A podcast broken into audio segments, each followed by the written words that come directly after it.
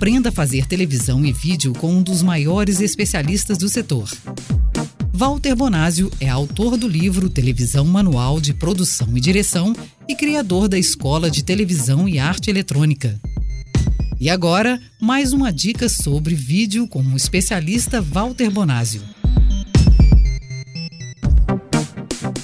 Para ser um ator ou apresentador de televisão ou de um vídeo, é necessário saber se relacionar com a câmera, com o áudio, com o tempo e, no caso da televisão, tem que saber trabalhar com os comandos de um diretor.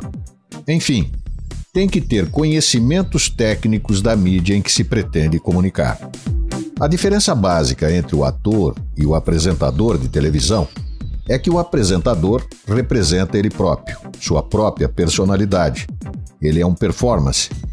Já o ator representa outra pessoa, projeta sempre a personalidade de outros personagens.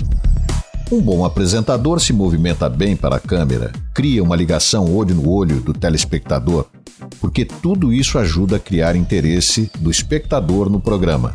Quando o apresentador faz o seu programa, principalmente ao vivo, ele tem que saber lidar com eventos inesperados. Tem que ter habilidade de improvisar, de pensar, agir rápido.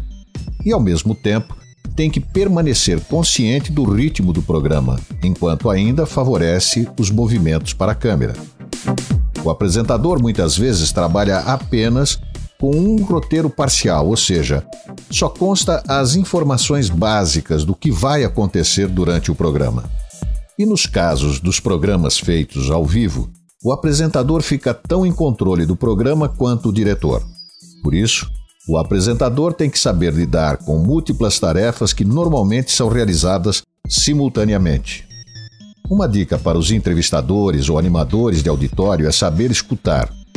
Essa é uma das lições mais difíceis que alguns apresentadores têm que aprender. É saber ouvir e não só falar. Escutar dá tempo para pensar na próxima pergunta. Mas lembre-se sempre: não deixe de prestar atenção no que o entrevistado está falando. Como podemos ver, o trabalho bem feito de um apresentador não é tão fácil como às vezes pode parecer.